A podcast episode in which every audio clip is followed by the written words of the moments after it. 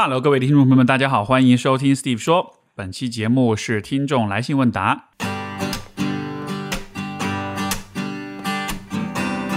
欢迎收听 Steve 说，和我一起拓展意识边界。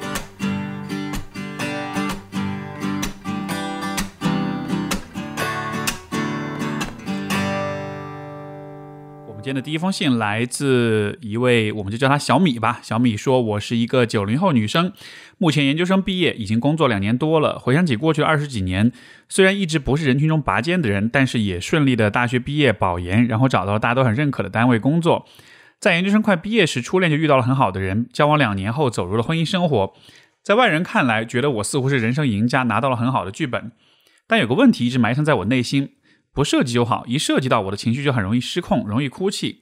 和大多数九零后不一样，我家在农村，在计划生育管得如此严的情况下，家里还是生了四个孩子，啊，第四个是儿子，重男轻女，我是第二个女儿。于是大概在我六七岁的时候，就被过继给了父亲的大哥，也就是我的伯父。回想一下关于过继，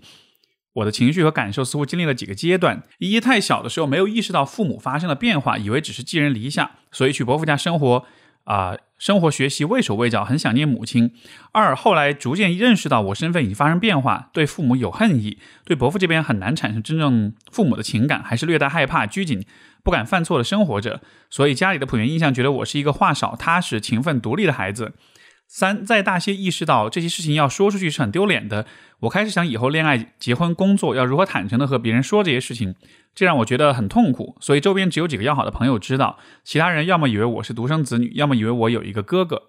啊，也就是伯父的孩子。当然，过继给伯父也没有和父母这边断联系，我仍叫他们爸妈，啊，每年的节假日也会回到父母家，但平时和父母几乎没有交流，啊，或者说我也不会主动的去交流。可能我心里还带着一丝恨意，为什么不尽父母的职责？为什么这个时候还要摄入我的生活？从小不管我，现在也没有这个必要。和伯父伯母其实交流也不多，基本也不会主动联系。他们供我上学生活，但我和他们没有太多情感交流，也很难产生亲密的感觉。像保研、工作这些比较重要的人生转折，我也是自己做了选择。等都到确定之后再通知他们，基本上属于报数啊报喜不报忧。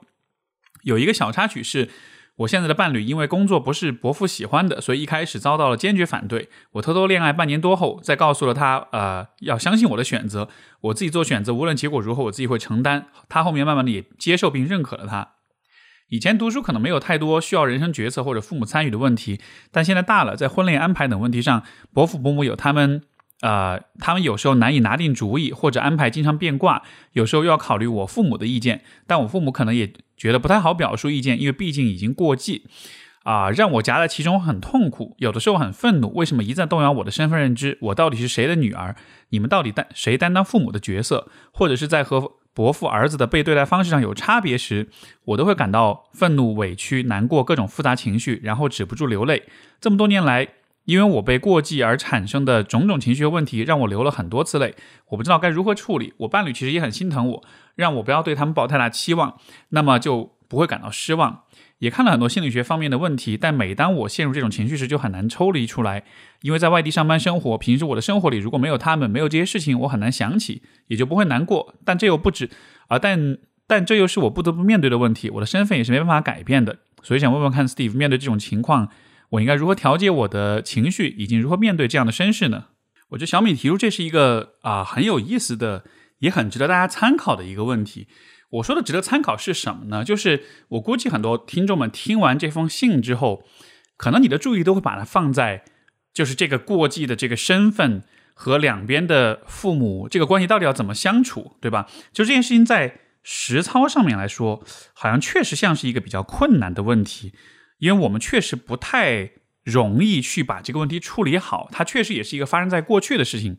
现在也没办法改变很多的东西，也已经永久性的错过了。跟父母、跟原生父母，或是跟这个呃伯父伯母这边发展关系的这样一种可能性，所以你就会啊有一种这是一个死结的感觉，觉得好像这件事情是永远无法被解决的。但同时，可能大家又会忍不住去去想，有没有什么办法能够化解这样的身世的问题，能够啊，也许找到某种解决方案。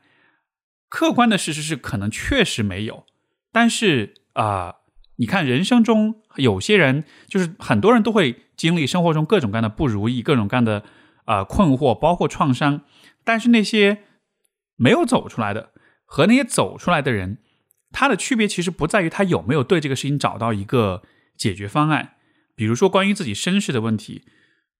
啊，像小米，如果比如说他在，比如说十年、二十年以后，那个时候他回看这个问题，他觉得他自己已经放下了，对吧？在那个已经放下的状态里，他到底是做了什么，走入到那个状态里面的呢？可能当下这些事情不做任何变化，或者说当下这些事情没有做任何的解决，他也能走到那个状态里面去。就是这种心理上的放下，在很大程度上，其实和你有没有真的去解决这样一个客观上不可解决的问题，没有必然的联系。它真正的区别是在于什么？是在于这件事情对你的情绪、情感上的意义。因为我们很容易能够想象，当一个孩子六七岁的时候离开自己的父母，到了一个陌生的环境里，他在这个过程中要经历多少的痛苦、多少的孤独、多少的寂寞、多少的恐惧，所有这些情绪，其实如果你在那个时候没有得到很好的呵护、跟回应、跟支持的话，这些情绪全部都会聚合起来，然后又因为那个时候孩子很小，所以他无法完全理解自己的情绪，那结果就是你会带着这样一嗯。一一团就是很复杂的啊，很难以理解跟把握的情绪，会一直生活下去。而这种情绪上面的强烈的痛苦的痛感，它会让你觉得好像是这件事情本身是那个重点，但是实际上重点并不在于这个问题本身要怎么去解决。那些真正走出了人生的阴影创伤的那些人，不是因为这个事情他真的得到了某种解决，对吧？人生中有很多创伤是无法。改变的人生过去发生的事情是没有办法改变的，但是如果你能够让这件事情给你带来的情感上的伤害、跟困扰、跟痛苦减少的话，那么你就能从这个当中走出来。当以后想到的时候，也许你还是会难受，也许还是会不舒服，但是你不会那么的痛苦，不会那么的难过。所以从表面上看，这个问题好像是说，哎，我们是不是能去试着去跟父母去谈一谈，跟伯父伯母谈一谈，做一些交流，或者说怎么样通过一种很走心的沟通，也许重新拉近这种关系，对吧？客观上来说，你说这样做有用吗？我觉得可能它的效用非常有限，甚至包括小米本身，他也不一定真的愿意去做这件事情。但是这不代表你会一直需要带着这样的。一种难受生活下去，而我觉得这个地方的出路其实就是在于，我们可能要通过回到当时的那个自己身上去，去看一看当时他经历了哪些情感上的、情绪上的冲击跟困扰，把这些情感上的这种痛苦用某种方式表达出来，可能是通过心理咨询的方式，也可能是通过自己的写日记的写作的方式，也可能是通过跟老公或者是跟其他一些人讲述的方式。总之就是把那些在童年的时候我们在无意识的，然后这种半懂不懂的糊里糊涂的状态下经历的那些事情理出来、表达出来，把那些内心的感受呈现出来，这样子的话，它就不会一直存像是一团乱麻跟一团啊迷雾一样存在于我们内心，从而这样的方式呢，可能会让你在情感上卸下一些这些包袱，而当你卸下这些包袱之后，你再来看这件事情，有可能就会觉得。OK，这些事情不可改变，它发生就发生了。但是我现在也对他，对这样一些事情的，对这样一些回忆也没有那么强的困扰了。所以说，也许我也是比以前更能接受，就是能带着这些回忆继续生活下去。包括这些事情对我的身份的影响啊什么的，也许我感觉是可以更更更能够接受的吧。所以我觉得这个可能是面对这样问题的一种出路，而我觉得这只是一个例子。其实我觉得很多人的生活里面都存在这样一个点，就是我们以前经历过一些让我们很不开心、很伤害我们啊、很糟糕的一些事情。然后，但是这件事情过了之后，我们回头来看，我会意识到，好像我也无法改变过去发生的事实，我也没有办法去重新再让一切事情再重新来过，没有这样的机会了，对吧？但是这些事情一直会困扰着我，那怎么办呢？是不是就意味着我这一辈子都要？一直为这些事情而感到痛苦、感到羞耻、感到悔恨，其实并不是这样。在很很多的情况之下，如果我们能够更多的去处理，就是我们对这些经历的那种情绪上的包袱、那些创伤的体验、那些很痛苦的感受，把这些感受像是就像这些这些感受像是一种能量一样，把这种能量散发出去、释放出去，然后这样子这件事情本身、这些经历本身，它所拥有的那种重量就不会那么的重。然后你就能相对来说能够比较接受，就是带着这些回忆去生活了。所以我觉得，当我们在面对以往的这个人生经历的时候，可能都需要有这样的一个意识，因为怎么说呢？如果你不这么做的话，那可能确实没有什么其他的办法，你会一直为这些事情感到感到痛苦。嗯，另一个方式当然是你可以逃避，你可以不去想它。但是当你想到的时候，我们依然是可以选择是特别难受、特别难过，或者是逐渐的能够放下。这个选择是我觉得在所有的可选择的事情当中，我觉得最好的一个方向。好，所以这是这是给小米的回信。我们的下一封信来自一位没有署名的朋友，他说：“我的我和朋友同事都相处的不错，但是跟父母相处上始终还存在一些词不达意、有心无力的问题。我父母是离异家庭，爸爸和同单位的阿姨有了情感，被妈妈发现，不欢而散了。我妈妈是脾气不太好的人，对我爸爸和阿姨很憎恨，也多少会影响我。离婚后，我爸很快和阿姨结了婚，阿姨年龄较小，比我父亲小十二岁，还带有一个儿子。我爸爸是一个沉默寡言的人，其实当时我可以感受到他对。”啊，我的好和爱，但是他对阿姨的爱也是夫妻之间一种不可坚不可摧的感情。我感觉自己处在一个尴尬的位置。我爸爸觉得我阿姨对我非常好，特别是高考的时候，他来接送我，带我去吃饭之类的。但是除了那一次，我现在大学毕业工作四年了，他几乎没有给我打过电话关心我。啊，并且最让我不开心的是，当。当时我爸爸答应啊帮我首付一套房子，但是我毕业后他们把钱都借出去了，一直没收回来，就不了了之。后来我自己挣钱和我对象买了房，然后刚买完，我阿姨竟也去买了一套。我当时很诧异，不是没有钱吗？然后他解释说怕房价一直涨，以后买不起，就取了双方公积金出来加，呃找亲戚借的钱买的，还说把这套房子留给我妹妹啊，他俩今年刚生的小孩。啊，我很生气，这件事情让我觉得父亲很偏心。我爸也知道我不满，但是也不能做什么。后来我和我和阿姨就一直处在很尴尬的气氛。近两年我结婚了，先生对我很好，我跟他们接触也少了，有了自己独立的家庭，气氛有气氛有些缓和了。但是啊，我爸始终觉得我对我阿姨很见外，他觉得他做呃在中间很难做，经常来做我的思想工作，还伴还伴随说我小气、情绪化的指责。坦白说，我也确实无法接受他对我的意见或者建议。我真的就是发自内心觉得他没为我考虑，从离婚到再婚到再生小孩这一系列事情。但是原生家庭就像一根刺一样，你觉得它很痛，但是又拔不掉。不像朋友相处，不喜欢可以放弃这个朋友。父母啊，我们真的没法选择。然而这样的相处，大家又很不愉快。所以想听听看 Steve 老师的看法。很巧，这又是一封也是跟父母哈，跟这个过去发生的事情很有关系的一个啊案例，而且。我不知道这是不是我们听众来信一个一个很神奇的一个规律，就是每一次的信好像相互之间都会有点联系。你看，我们上封信刚刚讲到了这个呃这个父母关系身份的问题，下面一封信又是这样的一个呃在两个不同的家庭之间去经历一个变化、一个辗转的这样一封信哈，所以很有意思。我我也是借着这封信，把我上一个上封信那幅回复的那个观点，我就可以进一步的澄清一下，就是。我觉得人有一个非常非常基本的心理需要，就是被看见。这个被看见，包括你心里所有的想法，尤其是所有的感受。尤其是当我们在经历经历了一些很困难、很痛苦的事情之后，我们心里面是会有很多很多的起伏跟波澜的。这些东西我们都需要被看见。尤其是在家庭关系里，如果我们因为家庭关系的变故而产生了很多的痛苦的情绪或者回忆的话，我们最本能、最自然的需要。就是希望我们的家人，希望那些在情感上、在关系名义上跟我们很亲近的人，能够看见啊，我们所有的这些不开心。所以，对于这位朋友来说，啊，父亲的离婚到后来再婚，所有这些整个过程中，其实经历了很多事情，都会让这个孩子感觉到他是不被倚重的，他是啊不被特殊对待的，甚至很多时候他是那个有点被推出去、有点见外的，或者是有点。不那么被重视的那个人，而这显然也会带来很多很多的啊，留下很多很多很不开心的记忆。而这样一些事情，我们说，如果是在一个理想情况下，比如说这对重新组建家庭的父母，如果他们能意识到这点，他们能考虑到说，嗯，之前那个婚姻留下的孩子，如果到了一个新的婚姻、新的家庭里面，可能会有很多不适的感受。啊，可能可能父母就会花很多的时间去跟孩子沟通，去跟他交流，去给他提供足够多的聆听、跟关注、跟支持，伴随着他支持着他，就是慢慢的度过这样一个重大的变化，对吧？如果有那样的父母的话，啊，包括这个阿姨，如果她都做了这些事情的话，可能对于这位朋友来说，这个再婚家庭的这个转变的过程可能不会那么的难，也会有挑战，但是至少在这个过程中，自己的感受有被理解、有被看见、有被尊重。对吧？而当满足了这种被看见的需求之后，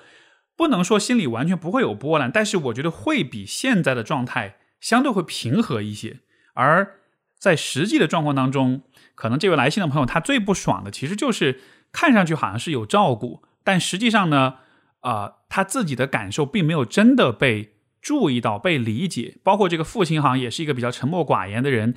那个那种好，那种爱，可能更多的是一种内心的一种情感吧。但是可能在两代人的这种交流上面，也许确实没有到一个比较理想的状况。然后再包括呃，这个阿姨这边，当然这我就是脑补哈。我想象如果我是她的话，可能我也会觉得，哎，跟我结婚的这个男人，他的女儿是一定是对我是有敌意的。所以说，可能我对这个小女孩，我可能也不太敢太多的去询问，哎，你是不是不开心？你是不是很讨厌我或者怎么样的？虽然在事实上来说，如果这个阿姨有这种勇气跟意识，主动跟你聊一聊，你是不是觉得我特恨我？我觉得我拆拆散了你的家庭，对吧？但是现在我们就是要组成一个新的家庭，所以一方面我允许你一憎恨我，你对我有怨言，但另一方面我也想你知道，我们要一起生活，我也想跟你亲近，我也想我们组成好的家庭。所以，我们也还是可以试着做朋友的，而不是做朋友，就说是做家人的。如果有过这样的交流，那么给这个给了这个孩子一种机会，去表达出从最开始的这种愤怒到抱怨，到怀疑，到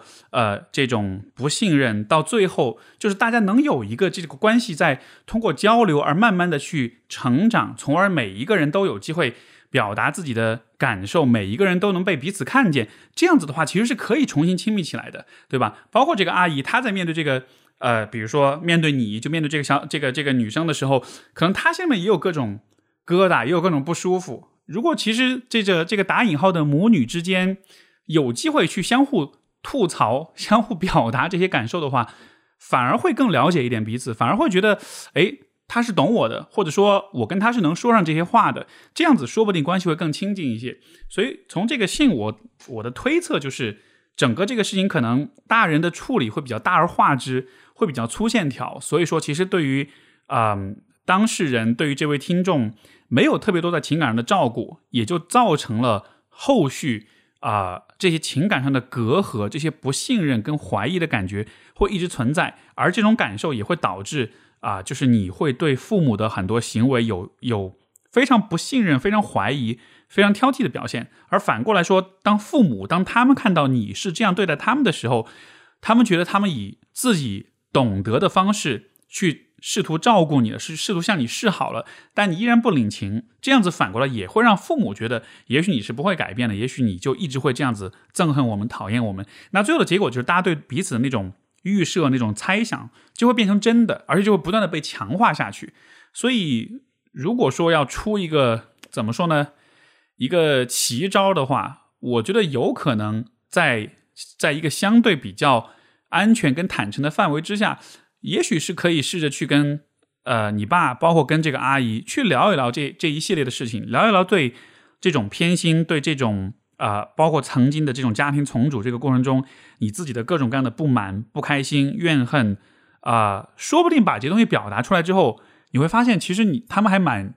开心或者蛮就是高兴你讲这些的，因为这样子的话，他们也才知道你到底怎么回事儿，然后的话，他们也才能知道以怎么样的方式对待你，包括他们能做些什么。我觉得现在的问题就是在于，你其实没有机会跟他们讲这些，他们也不知道你怎么回事儿，或者他们没有办法很准确的知道你怎么回事儿。然后呢，他们可能也就不知道要以怎么样的方式对待你，是对你好，同时对他们也好的。这样的情况之下，大家就更倾向于用一个不再讲话、不再说话的一个方式去对待彼此。嗯，我感觉说到这儿，我有一点有一点点推翻上一个上方信的那个回复了，因为上方信我是好像更多的是在说这些事儿在现实当中解决不了，我们只能是通过就是自己去消化这种情绪，减低这个呃呃情绪困扰的方式来处理。但是呢，呃。也许在有些情况之下，在有这种条件的情况之下，我们确实可以试着去找到对方，去表达一下。这个这种表达会很难，会很挑战。它确实不是我们日常生活中会有的一种表达。但是我确实是觉得，怎么说呢？至少我们想象一下，如果大家之间，既然我们关系已经这样了，对吧？也没什么可失去的了，那我们就很坦诚的、很很真实的、很真诚的把自己的想法都说一说，把当年的各种各样的不开心都说一说。有可能这样说完之后会更崩，也是一种可能性。但另一方面，说不定这样表达了之后，大家会更了解说，哦，原来你是这样想的。这样的话呢，它不一定能让你们关系变得多么的呃亲密，多么的有爱，但至少相对来说，我觉得会稍微多一点点信任吧。因为这样子，我们就不需要再通过自己的脑补去想象对方是怎么想的了。因为脑补永远都是一个很难把握的东西，尤其是当双方都觉得我们之间是有过节的，是有矛盾的这种情况下，脑补一定会不可避免的朝着那个很糟糕的方向去走。所以说，对于这两封信，我觉得最后总结一下，可能那个最核心的原则就是。人有一个基本的需要是被看见，那么在整个这一系列的问题，所有的这些关系里面，你也好，其他的人也好，大家心里面有没有都被看见？如果我们能力图让所有人在某种程度上都被看见了的话，可能这些关系相处起来就会融洽一些，就会相对来说多一些信任，多一些安全，甚至可能多一些亲密。好，所以是这个是对这封信的回应。我们的下一封信也来自一位没有署名的朋友啊，他说：“啊，Steve 你好，听了很多期播客，啊，谢谢你，如如你所说，在拓展我意识边界。我自认为是一个共情能力比较好的人，也愿意去思考很多问题。今年二十六了，已经工作几年了。如果我想从事心理咨询相关的工作，是否有什么比较系统、正规的培训体系可以推荐？除了出国读研以外，目前我可能已经无法承担这部分的费用，啊，家里也不愿我一个大龄。”单身女青年再去折腾，还有一个问题是，我的自我认知是一个双性恋。我有过男朋友和女朋友。我跟前任女友分开的原因是，我觉得我不够强，我不够强大到去抵御未来世俗给我们的压力。其实别人的眼光我可以不在意，但是父母是一个很大的问题。我的父母很传统，父权制家庭，同时我又能很明显的体会到我爸给我的爱，不愿意去辜负。啊，就在这种追求自我和回报父母之间来回拉扯，很痛苦。不知道 Steve 对性少数性少数者这方面有没有什么好的建议？我看完这封信之后，我的第一反应其实不是去回答你关于就是从事从事这个心理咨询之类的这样一些比较现实的操作性的问题，而是注意到你最后讲的一句话，说父母很传统，父权制家庭，同时又能很明显体会到父亲给我的爱，不愿去辜负。我觉得这里或许是啊。你提到的几个问题都能以这个地方作为一个点去把它串起来。我具体来说是这样想的，就是在一个很传统的，尤其是一个爸爸很强势、一个比较父权制的家庭里面的话，可能他是会给你去描绘出他所理解的。什么是好的，或者什么是对的一种人生道路？他会对这个世界有他的一些感知和理解，包括把各种各样的规则、各种各样的是和否、应该做的和不应该做的，都帮你去判断清楚，对吧？所以你可能也不自主的会带着他的价值判断去看待这个世界，包括他的思想方法，包括他的能力等等等等。那么这样的一个家庭背景之下成长起来的你，在去面对今天的世界的时候，你真的能够适应吗？呃，因为如果父母很传统的话，那么他们对于整个世界的变化一定是不会那么敏锐的感知的，他们可能也不是那么的与时俱进的，所以也意味着他们对事情的感知、对世界的这种认识和判断，一定是会开始落后的。而你又这么去遵从于，比如说你爸的判断的话，也就意味着你在处理很多事情的时候，你也会有啊，可能跟不上时代的，或者说不那么恰当、不那么合理、不不够灵活的。啊，那种去看待这个世界的方式，而这样子带来的一个问题就是，不管是在职业发展上也好，还是在亲密关系上，还是在可能更广义的为人处事，包括跟家庭、跟父母的这个关系的处理上，可能都会存在很多的问题。而这样子的结果，就会让你觉得，好像我在各个方面都没有做得很好，我在各个方面好像都。啊，觉得自己不如意，甚至说我想要突破一点，想要做点别的事情，啊，会怀疑自己的能力，会让你感到不安全。而当你把所有这些问题再呈现在你你的父母面前的时候，可能他们就会更进一步的，就是说，他们一方面就是也能感受到你的那种不安全，而他们在不安全的时候，你想想看，比较传统的人在不安全的时候会怎么想？他就会更强调他一直以来所相信的那种传统的观念，对吧？因为传统。这个东西它的存在，就是为了让我们在在不要做那么多思考、不耗费那么多精力的情况之下，能够比较快的去了解我们应该怎么跟这个世界互动，所以才会形成这种长就是长久流传的这种传统，对吧？它提给我们提供了一个捷径，但是就是呃，在一个很传统家庭长大的孩子，他的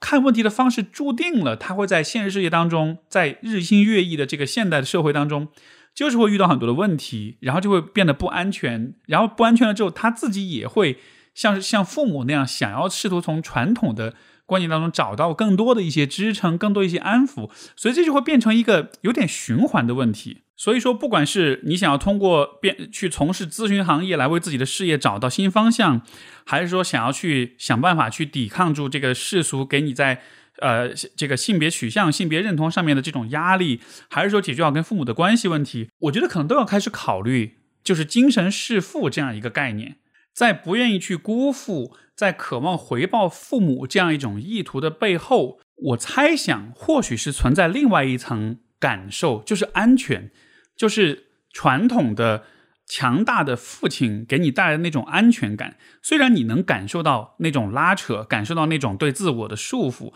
但是另一方面，我觉得人在面对。未知的世界，尤其是作为一个年轻人面对未知的世界的时候，本来就会经历很多的自我怀疑跟不安全。而这个时候，如果刚好有一个很传统并且很自以为是的父亲存在的话，他其实是能够帮你抵御、帮你抵消很多的这种不安全的感觉的。所以我的猜想是，基于你很有限的这样一些文字，就是其实你在精神上、在情感上，其实对父亲可能是有一些依赖的。只是，也许你不愿意那么的直白的承认是一种依赖，你更多的把它包装成是一种不想去辜负，或者说是想要去回报他们这样的。然后从字里行间，我也看得出来，可能你在很多事情的选择上，也许也是会愿意去听从父母的，对吧？所以你才会觉得你追求自我这件事情受到了限制。所以你看，从这种行为的结果上，我们就能看得出来，你还是在自我发展跟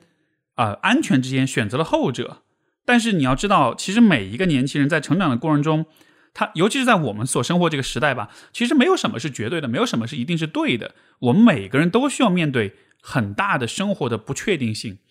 啊，无法预测的那种未知的未来，以及我们都需要面对那种不可避免的那种迷茫。因为确实我们所生活这个时代，它整体的特性就是这样的。所以在这样一个情况之下，就好像是那个很传统的父权制的家庭，会不会其实你有点比较，就是太过于去。利用它去依赖它，帮你抵消这种不安全感了，以至于你会发现你没有办法停止，就是不断的牺牲自己的自我、自自己的自由跟自我选择来换取这种安全。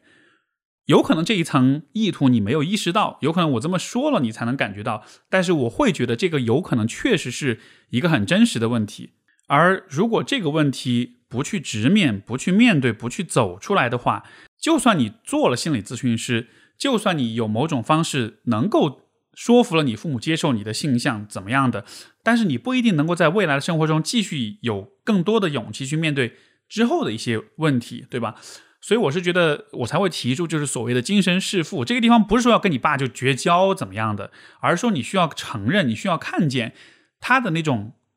看似强大的传统的那种存在。确实会带来安全感，带来支柱感，但是这种感觉是会成瘾的，是会让你欲罢不能的，是会让你难以割舍的，是会让你舍不得放下的。但是你需要放下，你需要把自己暴露在那种不确定的生活当中，你需要自己独立的去做判断，并且去承受所有这些判断带来的后果。这样子的话，你才真正能发展出自己的智慧。包括自己的力量跟勇气，然后你才有可能更自信的去面对，不管是工作也好，是生活也好，是情感关系也好，包括是重新跟你父母重新变成一种成年人跟成年人的关系相处这样一个过程，也许这个才是你所需要考虑的一个问题。好，这就是这封信。我们的下一封信来自一位叫林衍的朋友，他说：“我现在是一名在一名在读研究生，然后自从读研之后，觉得自己心理状态有些糟糕，时不时就要崩溃一回。我好像还是不能很好的控制自己的情绪。高中的时候确诊过中度焦虑症，因为心理问题影响了学习，也影响了和家人的关系。很长时间以来，大概是从初中开始，我和父母的关系开始变得很糟糕，特别是与我父亲的关系。读研读研这件事情他是不赞同的，现阶段的生活费都是我妈妈在给。不知道我是一直如此，还是长大了之后才这样。我总是有一种很强的。”啊，一种愧疚感和自我厌恶的感觉，仿佛不能从啊，不能像其他人那样很坚定的相信自己是对的，很坚定的站在自己的立场上，坚定的去爱自己。我很懦弱，不知道怎么维护自己，甚至不懂得愤怒。不仅仅是不知道如何表达愤怒，还是不知道自己有没有资格表达，更是忘记了什么时候该愤怒，已经失去了正常感受愤怒的能力。我是一个不会生气的人，但却又不是一个好脾气的人。我唯唯诺诺，总有一种受人欺负的感觉，而我又因为这种感觉更加厌恶自己。每当有人侵犯我的权利，我都不敢出站出来表达维护自己。时不时涌上来自我攻击的信念和内心的声音，好像把我牢牢控制住了。我很担心别人不喜欢我，也很担心自己对别人有敌意。我病态的害怕人和人之间的冲突，进而过于在意别人对我的看法和情绪。课题组的同学拿走了我的点子，我也不敢表达愤怒，反而还想做出让步，一切都是为了避免冲突和敌意。失去对未来的希望，有时候感觉自己是无可救药的，但我其实也多想勇敢的活着呀！我也想好好的爱自己，坚定的维护自己，理直气壮的照顾自己的感受和情绪，不顾别人的眼光，一往直前的生活。我的负罪感也很强烈的体现在呃家庭矛盾中，每每我和父母发生争执以后，我无一例外的会有很难熬的呃愧疚感。即便是父亲动手打了我，我也不会对他产生很直接的愤怒情绪。初高中的糟糕心理状态到了大学有所缓解，但现在读了研，复杂的人际关系和学业压力之下，我又很担心自己会三天两头的崩溃而重蹈覆辙。我不知道自己还能不能坚持住。我很缺的就是一种力量感。我一直觉得自己很虚弱，虚弱到感受不到自己的重量存在的价值。啊，因为恐惧他人的敌意就次次妥协，因为瞧不起自己而生活的很不快乐。想知道如何才能让自己变得更有力量一些，更喜欢自己一些，也更勇敢一些，能勇敢的去生气，勇敢又无惧的去生活。想知道为什么我这样啊，我会这这样的害怕别人对我的不喜欢和别人对和我对别人的不喜欢，仿佛我只敢啊活在人人有爱、充满和平与信任的世界里。呃，关于这封信，我觉得林同学讲的比较多是当下的一些困扰，但是有点可惜的是，你讲的关于你父母这个部分稍微少了一点，就只有那么几句话提到，一个是跟你父亲的关系，他反对你读研，生活费都是妈妈在给；另外一方面就是他，你爸会打你，对吧？所以好像从这样的信息，我猜测，我感觉你爸可能是相对来说比较脾气比较暴躁。然后比较的不那么好对付，包括可能也是比较偏执、比较固执的一个人，以至于你妈妈需要偷偷的给你生活费，就好像你妈妈不得不在你们之间扮演一种调和气氛，让这个关系能维系下去这样一个 呃呃这样的一个角色。如果这是我的，就如果这个猜想合理的话，那我倒是觉得你的那种啊，不管是愧疚感也好，还是那种愤怒感的缺失，不敢表达愤怒，对自己的怀疑，也许都是一种。啊，从小养成的一种适应家庭关系的一种策略，就是说，如果我们想象这个父亲是一个脾气很暴躁、很容易打人，然后可能不太有那耐心和同理心去好好的跟你交流的人的话，可能从小你就需要承受很多来自他的那种情绪的那种宣泄、那种攻击性、那种强势的表达，对吧？而对于一个很小很小的小朋友来说，可能比如当你从一两岁、两三岁的时候，当你能够开始听懂。大人说的话了之后，你就会一直发现我面前的这个成年男性，这个比我高大很多、强大很多的成年男性，他为什么经常容易对我发火呢？对吧？如果我们把自己放在那个位置上，你想想看，那个时候你肯定吓得特别特别的恐惧，你会觉得好像你稍微做错一点什么事情，他就会冲你大吼大叫，他就会打你，然后你可能就会被他吃掉，你会被他干掉。就是小孩子面对大人的时候，是有一种我们在成年之后，如果不去。认真仔细的代入，可能是理解不了的一种恐惧，但是我们确实会存在这样一种恐惧。而当你面对这样一种恐惧的时候，作为一个嗯聪明的、敏感的、有思考能力的小朋友的话，他自然而然就会想要去做一点什么，去搜寻、去探寻、探索一点策略来保护自己。而我的猜想，你、你、你搜索到的，你摸索出来的。自我保护的方式，可能就是那种愧疚感，就是每当我被我爸骂了以后，我可能也会不爽，也会不开心。但是如果这个时候我能说服自己，这种不开心是错的，我不应该这样对他有有这样的感受，然后的，然后这种愧疚感就会压抑住你的那种反抗的那种攻击性的那种生气的感受。而当你不去表达你的攻击性的时候，也许这样子就会阻止你爸进一步的。啊，和你发生冲突，进一步的攻击你，从而就安全了。所以说，成年之后感觉自己没有勇气，不敢愤怒，不敢表达愤怒，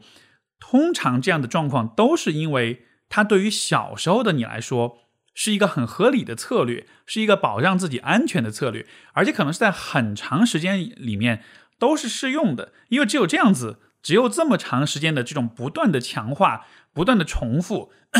你才长大之后，你才有可能变成一个觉得自己好像真的是没有力量感的一个人。因为那种自我麻痹、自我说服、那种自我 PUA，已经让自我压抑变到了一个无意识的层面，就是哪怕你想要有点力量感，你都出不来了。所以我才会觉得，因为这样的缘故，我才会觉得这个可能跟你父母的这个关系有很大的关联。所以我们怎么办呢？我们该怎么做呢？啊，我觉得我们能够做的事情就是去改变当初的那种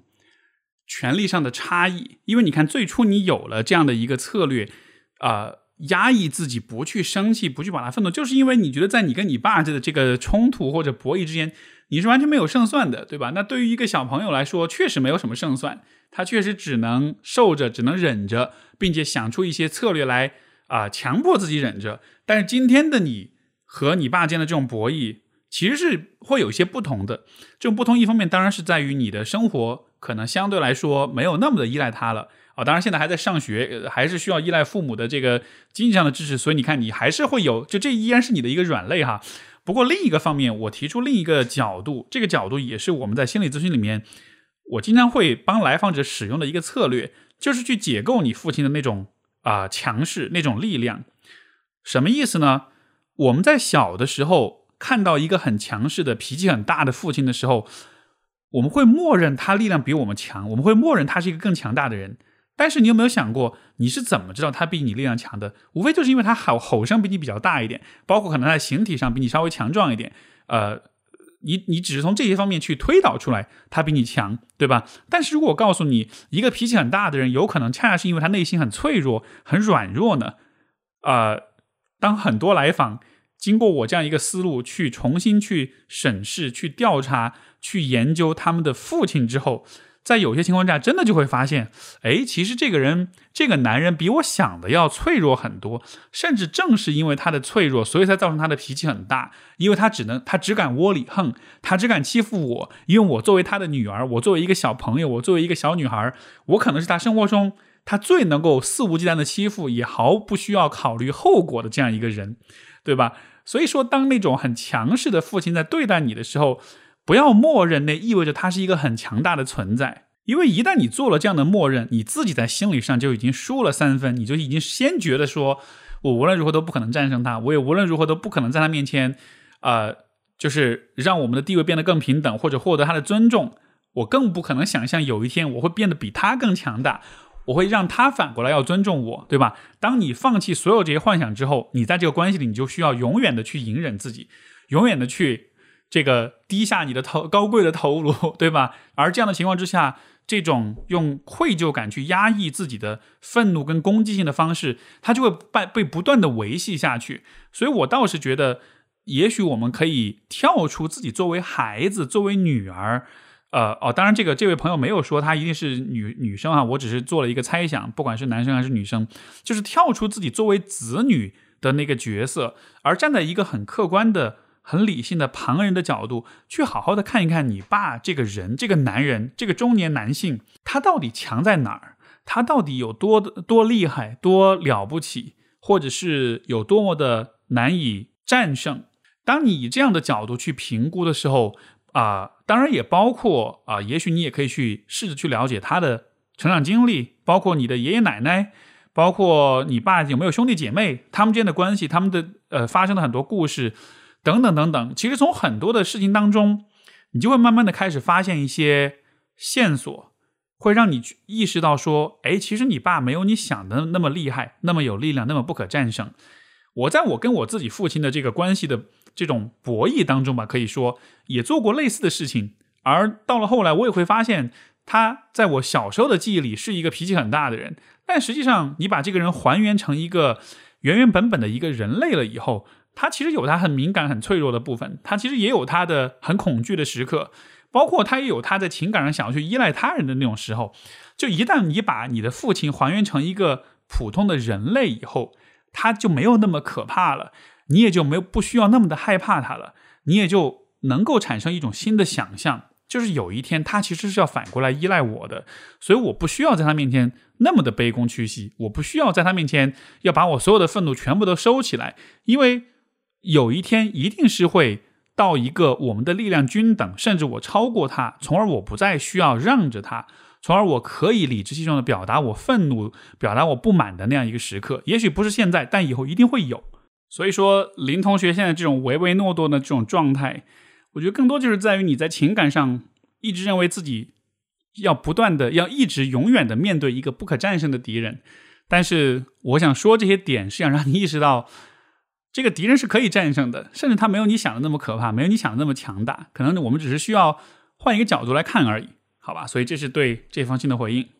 好的，我们的下一封信来自于没有署名的朋友，他说：“我和男友相亲认识，呃，快交往快两年了。去年他带我回家见家长，他的父亲很父母很和善，热情的招待我，叫了一大堆亲戚来吃席，给我包了大红包。他姐姐很温柔，已婚，是小学老师。”对我非常友好，还对我说：“以后这里就是你的家。”而我男朋友和姐姐关系也很好。这一刻，我觉得自己选对了，一切看上去都那么美好。但就在今年，这个梦碎了。我今年我去男朋友家小住了一段时间，他姐姐因为工作离得近，所以一直住在我男朋友家。我男朋友父母住在老家，所以接触不多。后来我男朋友要出差一段时间，他姐姐老公也啊出长差，三个月不在家，刚好又是寒暑假，他姐姐就一个人在家带孩子。我和他姐姐就单独相处了一段时间。那段时间，他姐姐对我很好，也很照顾我。当时我工作特别忙，再加上熬夜，身体不是很好，所以那段时间非常感谢他。我也尽量帮他做力所能及的事情。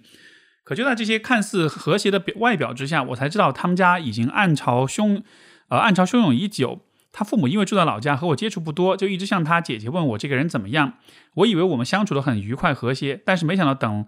啊，等来的却是对我的诽谤和造谣，说我人品有问题，性格不好，在背后各种说我坏话。这导致我男朋友的父母开始没有了开始对我的热情，而且变得非常不喜欢我，甚至叫我男朋友快回去和我分手。说实话，我也是第一次被人这样评价，现在想起来也挺好笑的。我男朋友回来后，一开始选择瞒着我，但还是会问我一些奇怪的问题，诸如我姐姐是真的呃真的想对你好，为什么你不领情之类的话。我觉得有问题，我觉察有问题，所以严肃的质问他到底是什么情况。他在断断续续告诉我，原来从我住进他家开始，对我的诽谤就没有停止过，甚至越说越离谱。但他姐姐表面上又对你那么好，背后又很阴险的样子，完全联想不到是一个人。如果我真的有做的不对的地方，也就认了。但是除了诽谤和造谣以外，我没有任何一条有效信息，顿时觉得很恶心，立刻收拾东西离开这个鬼地方，离开他的家。另外，在我男朋友回来的那天，他姐姐已经早早收拾东西去婆家了。临走之临走之前，还特地嘱咐我，衣服已经洗好了，叫我别忘了晒。现在想起来，他早就知道会发生什么。为此，我男朋友跟差点跟家人闹掰，最后他家人选择了妥协，同意我们在一起，并表示只要他喜欢就好。虽然这场闹剧已经以这样的方式收尾，但并不是我想要的结局。这好像让我成为了他们家和谐的破坏者。我有苦难言，甚至埋怨过他明明可以用更圆满的方式处理，却选择了一种看上去最极端的呃方式。我很爱我男朋友，虽然他坚定站在我这边，但我还是萌生了分手的念头。因为发生这样的事情，我真的很受伤。第一次被人这样对待，这样的反差，我花了很长时间才消化掉。如果是表姐也就算了，但是是亲姐姐，以后结婚了，低头不见抬头见，总归还是避免不了要相处。我也分析过为什么他姐会这样做，从他的利益角度也好，还是从我家人比较重男轻女的老思想，对弟弟更偏爱一点也好，还是从他个人坎坷的情感经历也好，我发现他其实是个可怜人。但是我依旧过不去这件事。虽然我对自己说你要放过自己，你得原谅他，但他就像一根扎在我心里面的刺，即便今天拔了，明天还会再长出来。也因为这件事，我男朋友和他姐姐的关系也没那么好了。他们从小一直长大，二十多年形影不离，啊，结果却因为我第一第一次吵了这么大的架，甚至还把姐姐删掉了。虽然最后又加回来，但是姐弟俩明显已经有了隔阂。另外，他父母虽然熬不过男朋友同意了和我交往。啊！但是我知道他们，他父母对我还是并不完全接受的。我不知道该不该再和我男朋友继续下去。我不知道我们这样走下去会不会有好的结果。但是我舍不得分手，毕竟遇见了一个彼此相爱又合适的人很不容易。我也劝自己，啊，我也劝过自己，以后日子肯定是我和他过，不是和他姐过。但是我更担心，如果我们真的结了婚，以后可能要面对如宫斗剧一般的生活。明明是一家人，却要勾心斗角。我这样平平淡淡的生活，一家人和和睦睦的，因为我从小到大就在这样的家庭长大。家里有什么话，有什么矛盾，从来不会憋在心里，会很积极的去解决。但如果真的结婚，我感觉生活环境会有很大的变化，像《甄嬛传》啊的，从前期的傻白甜蜕变成一个八面玲珑、小心处事的人，啊，要学会表应付表里不一的人，要从容的面对刁难。一想到这样的生活，我就觉得好累啊。那么我在想，如果放在把我放在这个位置上，我可能首先会考虑的，其实不是他姐姐怎么样，而是他的父母。他的父母是不是讲道理的？是不是能够沟通的人？呃，你讲到他姐姐这样做，好像也发现一些原因，因为他很可怜或者怎么样的。你没有更多的讲他到底是为什么这么做。那我们暂且假设他确实有他的动机，但是我们也不了解。在这样一个情况之下，你真正需要看的其实就是他的父母在对这些事情的理解上面会怎么样去做评判？他父母是那种会非常的相信他姐姐的那种人，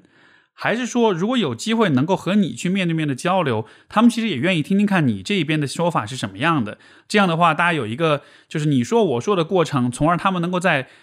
你们两个人之间的表达，就你们两个人表达这个故事两个版本的故事之间，找到一个他们愿意去相信的一个一个版本。如果他们是能有这样的一个能够去讲道理、能够去说上话、能够沟通的父母的话，我反倒觉得你其实不用特别担心他姐姐为什么要这么做，对吧？因为现在的点是在于你的重点、你的注意力是放在他姐姐应付他姐姐这方面。但是我觉得你担心他，无非是担心他改变了，或者说影响到你在这个家庭里面的。那种位置，所以我倒是觉得，也许这个时候把重点放在他父母上面，也许也借着这件事情，找机会跟他父母好好聊聊看，同时也能够验证一下他父母是什么样的人，是那种很偏执的、很容易妄想、很容易去恶意揣测别人的人，还是说是那种愿意去跟跟你聊、跟你沟通，然后去澄清一些误会这样子的人？因为说白了，毕竟是姐姐，其实以后在很多事情的相处上面。和你的男朋友是平辈的关系，所以其实对你的对你们的关系的影响不会那么的大。但是万一如果他父母会和他有这种类似他姐姐这样的一种性格，对吧？表里不一，或者是很戏剧、很抓马，包括有这种像是一种很妄想、很偏执的这样一种这样一种性格的话。那么以后这个反而才是对你们关系造成更大危害或者是更大风险的一个部分，因为毕竟结婚，父母在各个方面、各个维度上的那种影响力，其实都会比姐姐要更大一些。所以说，这个时候也许是这么一个机会吧，就是去跟他父母聊聊看看会发生什么。至于他姐姐这边的话，如果能够去聊，能够去沟通，能够去修复这个关系，我觉得那也挺好。但是修复不了，我觉得也没有关系，因为你也讲了，你想跟主要是跟你男朋友去过，我认同这一点。只是就是说，在这个策略的重点上，更多关注父母吧。好，所以是这个比较比较简短一封一个回复哈，因为我觉得这个问题讲就是有很多背景信息我不了解，所以我只能从旁人的角度做我自己的一点推测吧。那我同时也在想，要是我们现在小宇宙上。还有这个节目还在哈，说不定评论区大家也会就这个信发表很多的评论，各说就是各自发表一些看法观点，也许能帮到这位听众。但是不论如何，希望这个是一个有帮助的反馈。好，然后我们今天的最后一封信啊，来自 Martin，他说这是我第一次啊给听呃写听众来信，现在很迷茫，但是我相信我的故事是有代表性的，所以能够看，所以想看看你能否啊有经验帮助我走出困境。在谈及感情前，我想陈简单陈述一下我的家庭情况。啊，父亲长期在外地工作，母亲与我在另一个城市上学，见到父亲的机会大约是几个月一次。微信的话，可能交流频率不过几天一次。在这种环境成长起来的我，很适应这种两地分居的情况，也不会感到孤独。我的前任女友是在美国本科认识的韩国人。啊，如果以后有机会，可以聊聊和韩国人谈恋爱的感受。我们从大一毕业，呃，大一到毕业谈了四年时间，覆盖了我整个大学人生。两人在校园相处时虽然有不和，但也远不至于分手。但每次长期异地或者异国恋，问题就变得相当尖锐。二零二零年的夏天，他觉得自己长期异地时表达的爱仿佛没有得到回应，现在跟一堵墙交谈一样，觉得他自己在这段感情中很卑微。我很不擅长异地恋两人的相处，我觉得没有亲密的感觉，即便尝试了，我也没有动力去维持。但是我还是爱着他。比起甜言蜜语，一直以来我更擅长用给他买东西或者非语言的方式去爱他。但这样的呃，但这在异地就显得非常无力。二零二零年夏天，有个当地的男生数次约她出去玩，她觉得别人给予她的关心和爱比我这个谈了数年的男朋友给予的要多得多。她有些移情别恋，想分手，但最后跟我坦白了上述情况，没有分手。啊，也是因为秋天他又回来上学了，又能每天见面了。二零二一年的夏天，相似的事情重演了一遍。我的沟通态度和去年一样，他也回到去年一样的感受。这次是我最好的哥们儿，老是找他出去玩，听他倾诉。再加上后面，呃，我们经常会长期异地，最终他变了心，跟我提了分手。现在可能跟我哥们儿在一起了。我为了自己的恢复，两人都主动屏蔽掉了，难受、嫉妒，什么心理都有，有种被两个最亲密的人背叛的感觉。我跟有相似家庭背景的朋友聊天，发现我们失恋的经历也极其相似，所以我想问 Steve。一家庭背景是否塑造了我这种异地沟通的方式？未来能通过什么途径尝试改变？亦或有找个啊同样背景的伴侣，是否可以缓解此类问题？二，他是我的初恋，谈了四年，现在被分手后，我没有很有效的方式帮助自己恢复，请问有什么方法能够啊在恢复过程中起到正面的作用？我不知道是不是因为是这个 Martin 写信的方式哈，好像是有点暗示父亲长期在外地工作这件事情影响了自己，所以现在在自己在异地恋当中才变得不很很不擅长。但是我看完这封信，我的反应反而却是说，哎，难道不是你母亲是跟你相处更多的那一个人吗？所以难道不应该是受他的影响更多吗？你父亲是那个大约几个月见一次的人。他能给你造成多大的影响的？所以我倒是蛮好奇，你母亲是一个什么样的人的。当然，这个地方我们可能也没办法去追问 Martin 啊。但是，只是从这个啊这封信所讲的故事本身来说，我可能会很关注，就是啊一个很经典的状况吧。我们在啊把原生家庭和自己的情感经验、情感模式做联系的时候，我们通常都会把啊父母当中就是让自己感觉到比较困扰的那一方。或者比较麻烦的那一方，或者比较呃不知道该怎么处理的那一方，和我们自己的问题联系起来。所以对于 Martin 来说，可能就是父亲长期在外，这看上去像是一个更难解决的问题。然后我们会觉得，也许这个造就了我们今天的情感模式。但是实际上，很多时候，原生家庭真正影响我们更深的，其实是那个跟我们朝夕相处的那一方。所以你母亲是什么样的一个状况？呃，我做一点脑补跟推测。因为你讲了父亲长期在外，那么你的父母他们之间情感的那种维系，或许也会怎么说呢？可能不是特别的好。而在这样一个情况之下，会不会其实你妈对你爸可能也是会有这样一种情感上其实不是那么的亲密，表达也不是特别的多啊？而你在看到这样一种模式之后，这个才是你真正潜移默化模仿的对象，也就意味着。表面上看上去好像你更像是你爸那样一直都不在，所以一直是远离的。但有没有可能，其实你真正，比如说你跟你前任相处的时候，你表现出那个状态，其实是像你妈面对你爸的时候的那个状态呢？因为就是我们在啊这种没有办法完全满足的关系里，尤其是在家庭关系里，尤其在中国的家庭关系里，其实父母之间、夫妻之间会有很多那种啊怎么说呢？去去去妥协，通过妥协来去维系关系的方式。所以你你看，你也讲到啊，跟前任在一块儿，你更多的是通过非语言的方式、买东西的方式来表达爱意，包括心里可能是爱他的。我确实相信这一点，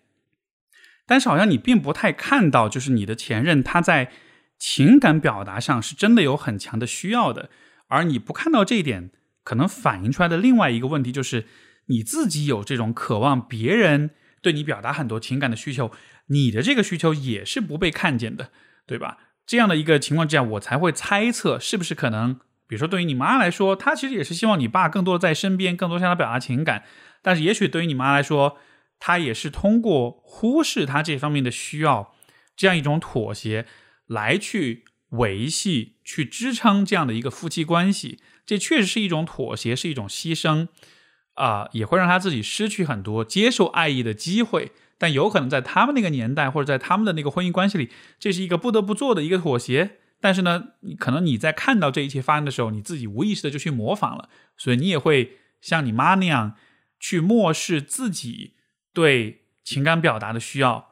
同时也就漠视了他人情感表达的需要。所以就是这个关系当中存在着很多的漠视，很多的忽视，而这种忽视肯定不是天生的。所以我觉得要解决这个问题，从根上去去把它搞明白，可能还是需要看一看你父母之间，他们之间存在着怎么样的情感忽视，那个有可能才是你这个状况真正的来源。而一旦找到了这个来源的话，我觉得你才有可能去做一个不同的选择。你想不想模仿这样的忽视，还是说你想要以不同的方式去对待？啊，包括在这个整理，在这个看见的过程中。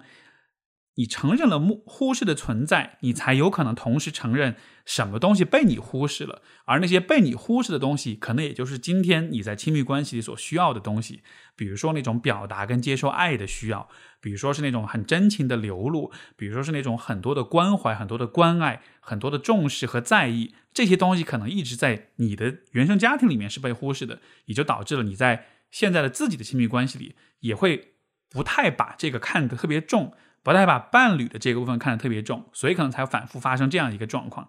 另一方面，我也觉得，既然是初恋啊，怎么说呢？恋爱关系其实也是一个很重要的帮助我们去认识自己、看清自己，包括反省自己的一个机会啊。因为恋爱关系的那个失败、那个挫败，在我看来，它像是一种很重要的一种 wake up call，一种让你醒过来的一种提示、一种警示的信号。如果没有这种警示的信号，你可能会一直意识不到自己的问题，对吧？但是分手之后那种对你的自我、对你的自我认知、对你的身份的和骄傲的那种打击，那那那是一个足够强的刺激。这样的刺激，我觉得才能让我们真的去想一想自己到底哪里有问题。所以我倒是觉得，啊，这样一个分手，它不完全是坏事情，它可能会，你可以借以这个作为一个机会。去重新理解自己是什么样的人，受到过父母什么样的影响，这样子可能未来的生活里面才能够，呃，未来的感情里面才能够做得更好吧。所以就是希望你在挫败中成长，这个可能就是我想表达的东西。好的，那这就是我们这一次所有的听众来信，非常感谢各位的收听，我们就下次再见，拜拜。